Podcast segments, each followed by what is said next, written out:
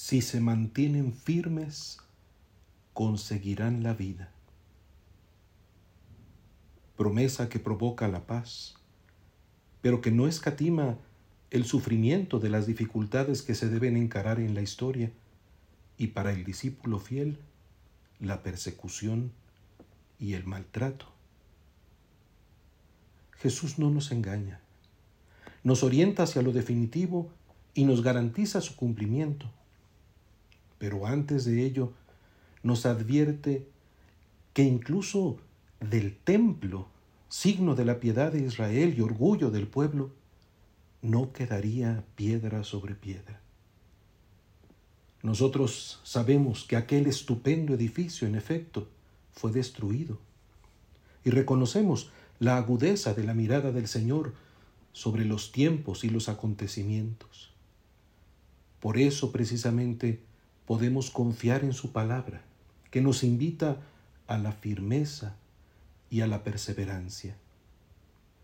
Él mismo había llegado al templo, a Jerusalén, no como producto de la casualidad o de circunstancias fortuitas, sino a partir de su determinación de llegar al lugar donde el profeta, el justo, el Mesías, realiza su vocación, cerrando los círculos del designio divino en la historia de los hombres, manifestando que nada se escapa a su proyecto de salvación y que desde dentro de él la libertad se ejecuta en la perspectiva de la caducidad y la precariedad para trascender hacia el océano sin límites de la misericordia divina. ¿Cuándo va a ocurrir esto? Preguntaron quienes escuchaban al maestro. Y él aprovechó la ocasión para instruirlos sobre el sentido de los acontecimientos de la historia para los discípulos. Son siempre oportunidad para el testimonio, para la fortaleza, para la certeza. Todo episodio nos convoca a la vigilancia, a la atención desde la fe, al discernimiento. Pero no hemos de dejarnos llevar por el miedo o el sensacionalismo. La caducidad se cierne sobre todos, en cada época y en las más diversas circunstancias. No evadiremos en el tiempo que nos toca la disolución y la despedida, la frustración y el desamparo. Incluso los más grandes proyectos que hayamos acariciado, a los que hayamos dedicado las mejores energías y sobre los que hayamos estado convencidos, podrán derrumbarse, de modo que no quede piedra sobre piedra de ellos. No obstante, desde la sabiduría de la cruz, entendemos que eso no vuelve nunca inútil el compromiso tenido. El único criterio decisivo será siempre, para garantizar su sentido, el testimonio brindado del Señor. Es verdad que algunos aprovechan la confusión y el desconcierto para sus propios fines. La caducidad para ellos no es ocasión de crecimiento, sino de convertirse en parásitos, justificándose con los mismos argumentos de la fe. El apóstol San Pablo nos sorprende, informándonos que algunos miembros de la comunidad viven como holgazanes, sin hacer nada, y además entrometiéndose en todo. En medio de las situaciones más demandantes, no falta quien no aporta nada y sin construir lastima y embrolla. Incluso pueden presentarse con pretendida autoridad, ejerciendo liderazgos nocivos. La sentencia entonces nos muestra que la relatividad del tiempo presente de cara a la eternidad no nos exime de ocuparnos de lleno en las tareas que nos corresponden.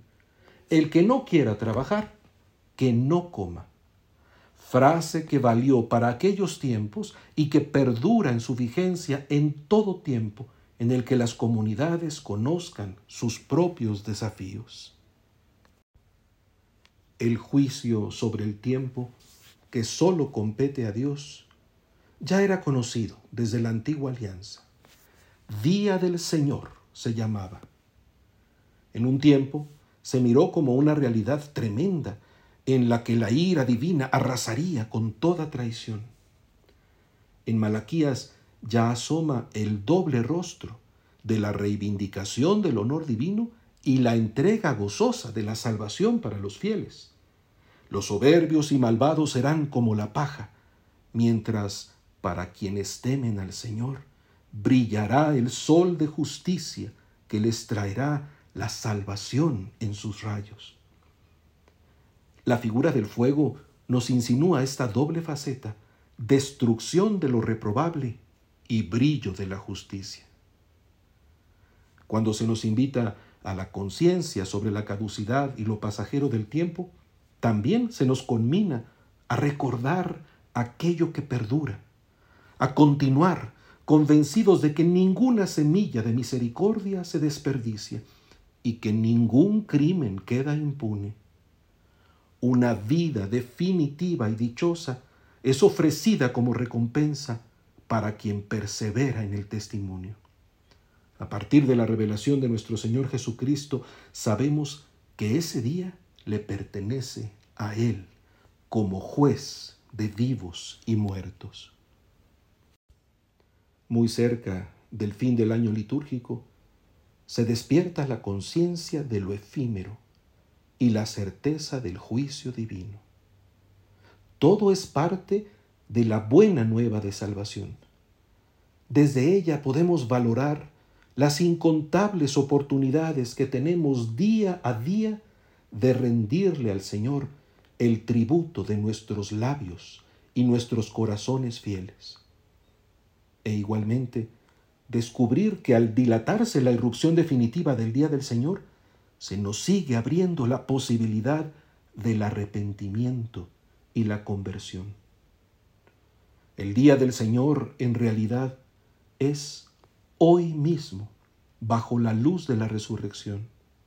Y hoy mismo se nos ofrece la intelección de este misterio. El tiempo, nuestro tiempo, es la ocasión de mantenernos firmes para conseguir la vida, oferta que aquí mismo se condensa sacramentalmente. Vivámosla con amor y esperanza.